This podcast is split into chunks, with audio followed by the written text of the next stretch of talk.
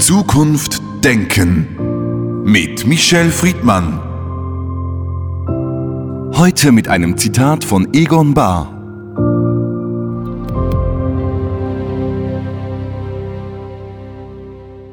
In einer neuen Weltordnung ist das Recht des Stärkeren durch die Stärke des Rechts abzulösen. Michel Friedmann, diese Woche hat die Konferenz der BRICS-Staaten stattgefunden und erstmals ist wieder das Bewusstsein gestiegen, dass gegenüber den G7-Staaten, die die Welt wirtschaftlich und politisch dominiert haben, andere Größen in dieser Welt auch noch existieren.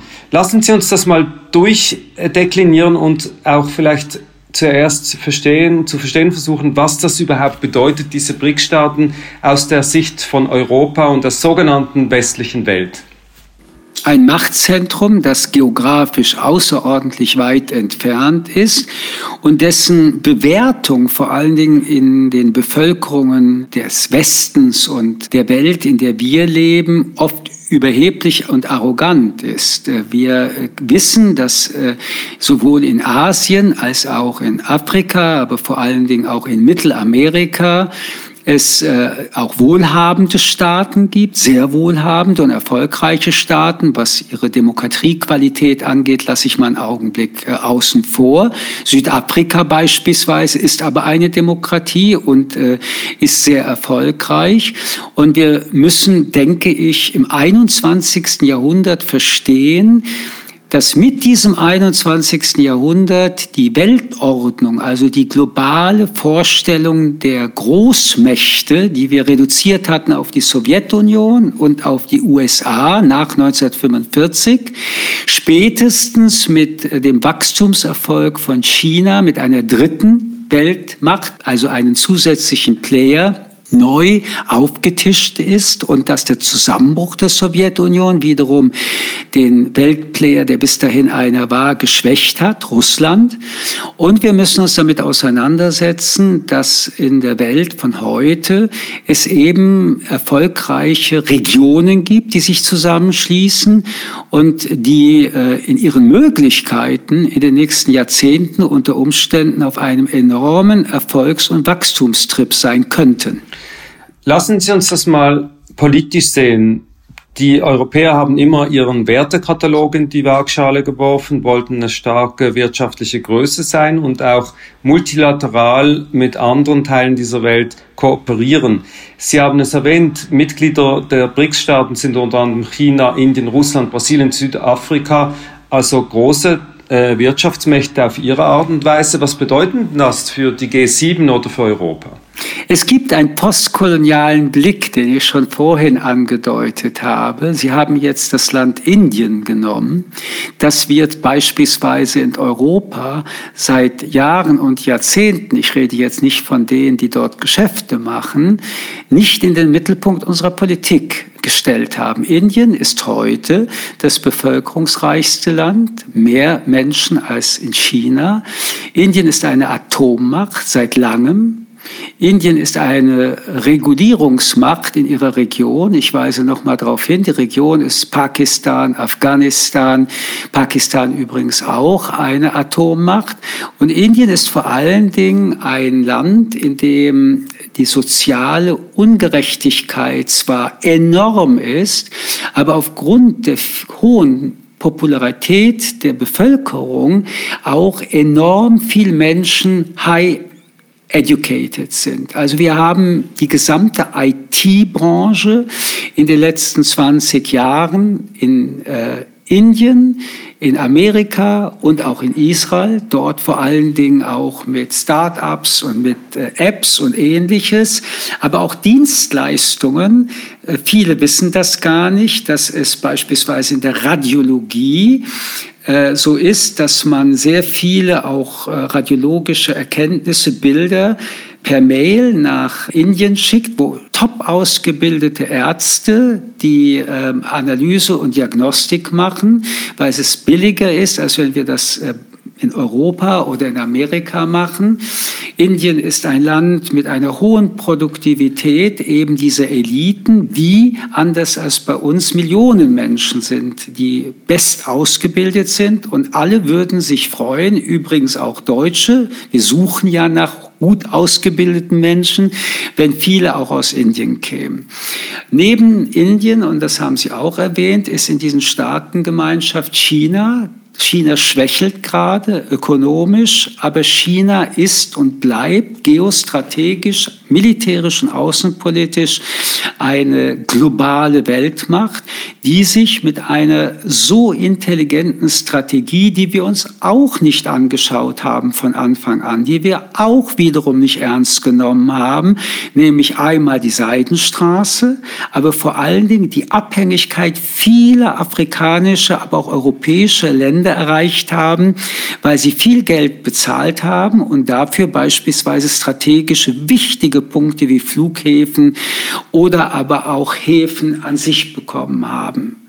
Wenn man also das dann doch zusammennimmt, dann könnte man denken, wow, das ist jetzt wirklich äh, etwas grandios Großes.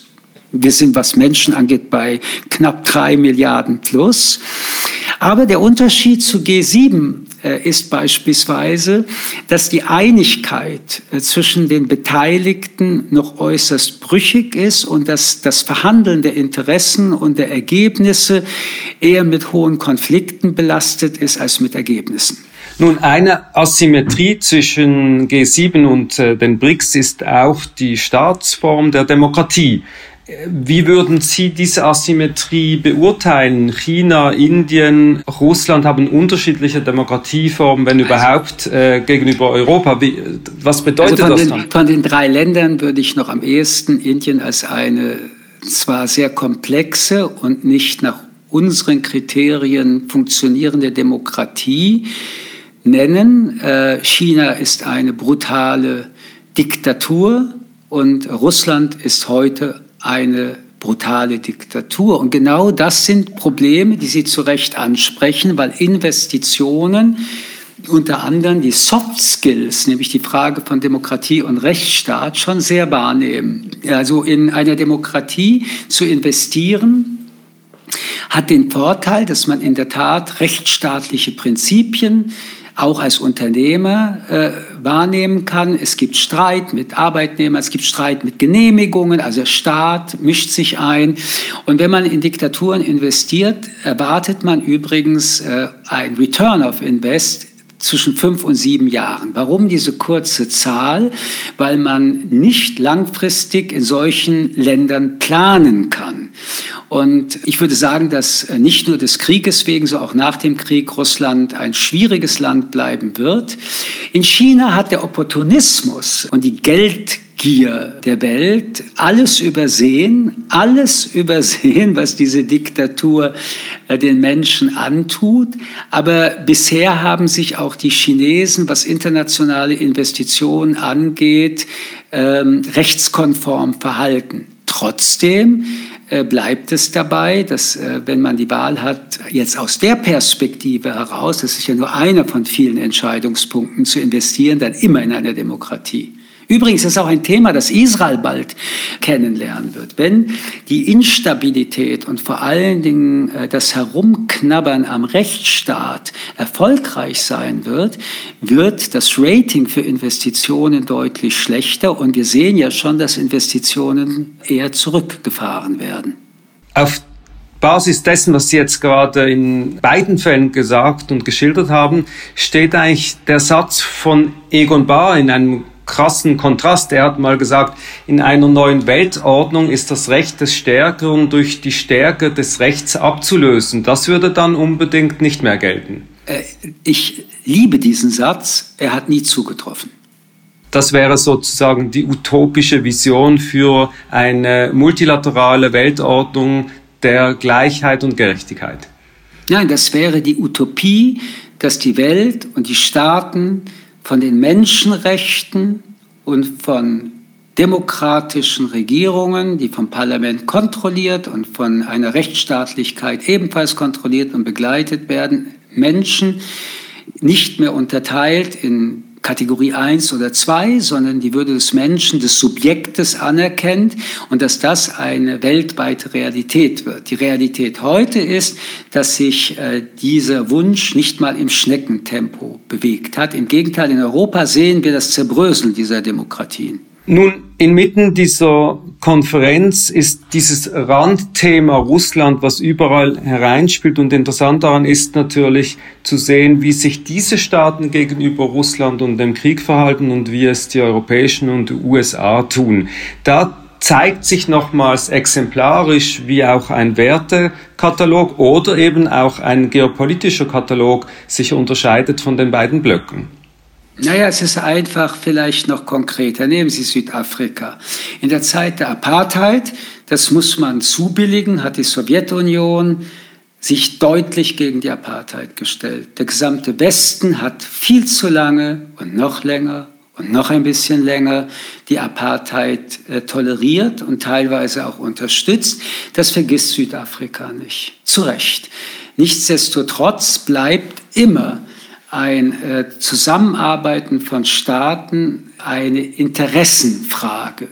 In der heutigen Welt, und wir haben ja darüber gesprochen, wo es nicht mehr zwei Großmächte gibt, die bestimmen oder die eine solche unglaubliche finanzielle oder militärische Macht haben, sondern es sind mehr als diese zwei, haben Staaten, die auch dabei sind, also kleinere Staaten, das Problem, dass sie sich entweder mit Haut und Haar einer Diktatur verkaufen, China oder Russland, oder dass sie eine Politik betreiben, die so diplomatisch laviert, dass sie auch mit Amerika weiter in Kontakt bleibt oder beispielsweise auch mit Europa. Nehmen wir wieder das Beispiel Südafrika. Der wichtigste Handelspartner ist China, aber bald danach kommen auch schon wieder die Deutschen. Und äh, am Ende geht es eben um Interessen, in der Regel um Wirtschaftsinteressen. Und deswegen glaube ich nicht, dass was Russland schon länger während dieses Krieges versucht, nämlich sich Verbündete äh, zu sichern, äh, dass das eine Strategie sein wird, die voll in Erfüllung geht. Nehmen Sie auch Indien. Da erkauft sich Russland die Freundschaft von Indien weiter indem äh, die Ölgeschäfte und Gasgeschäfte deutlich günstiger sind. Aber auch hier kommt doch noch was Entscheidendes. Die Hälfte der militärischen Ausstattung Indiens kommt aus der Sowjetunion und Russland. Das heißt, die indische Erinnerungskultur erinnert sich, dass in Europa, vor Dingen in Großbritannien, eine kolonialistische Realität der Unterdrückung von Indien existiert hat und auch postkolonial weiter in vielen Kreisen gehandhabt wird. Das hat die Sowjetunion nicht als Hypothek.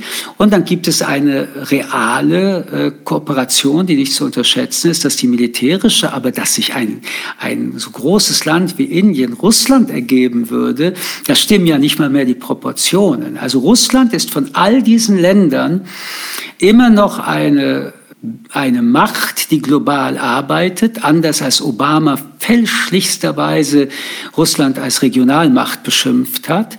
Aber sie hat natürlich nicht mehr die globale Potenz wie Indien, wie Amerika und wie China. Wir befinden uns inmitten großer Prozesse, vor allem geopolitischer Prozesse, neben den Herausforderungen von Klimawandel und anderen.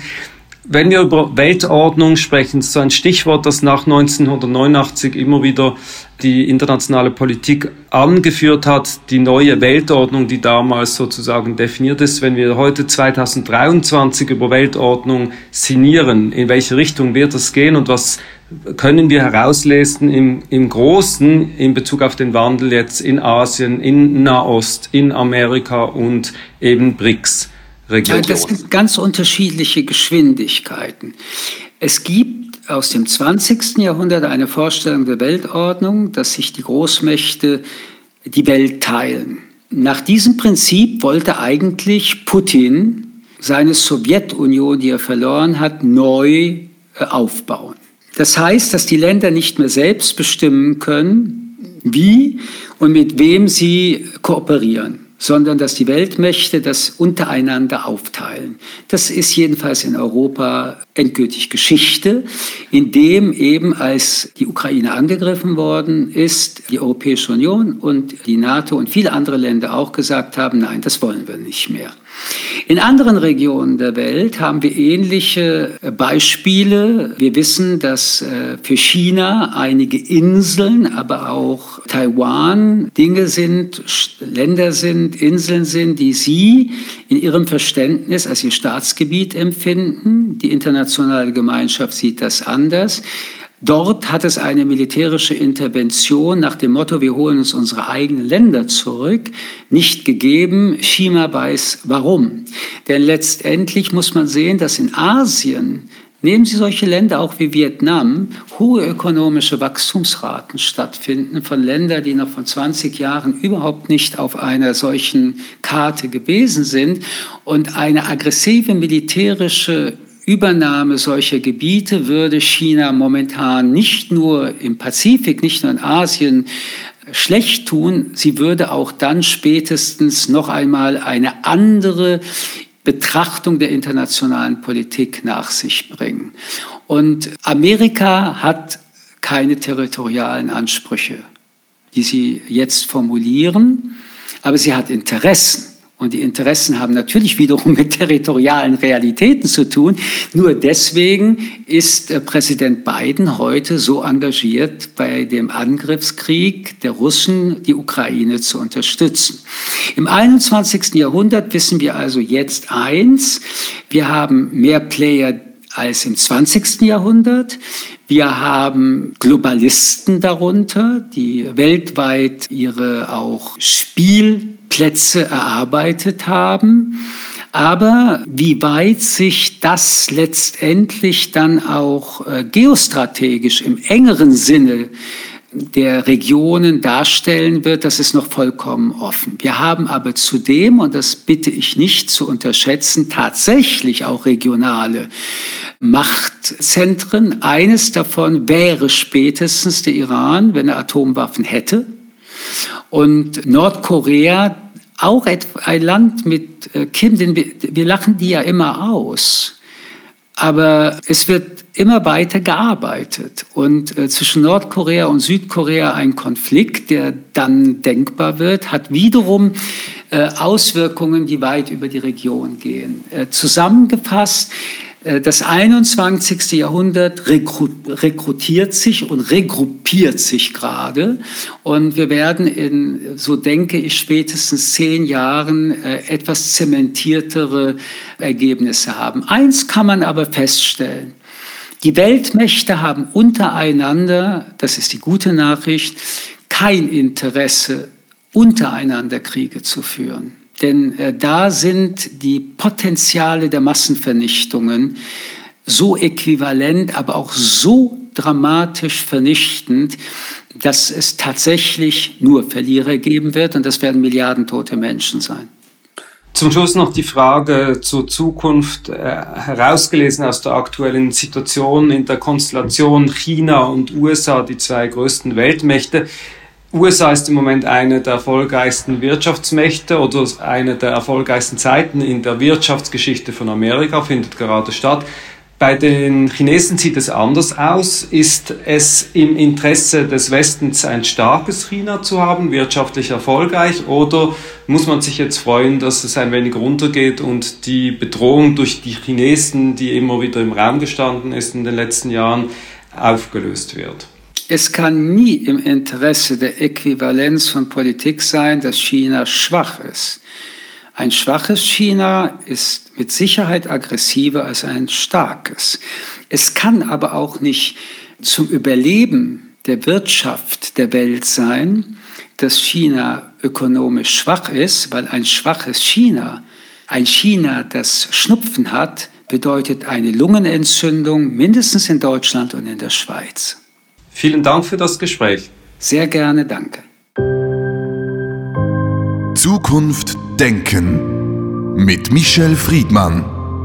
Ein Podcast des jüdischen Wochenmagazins Tachles.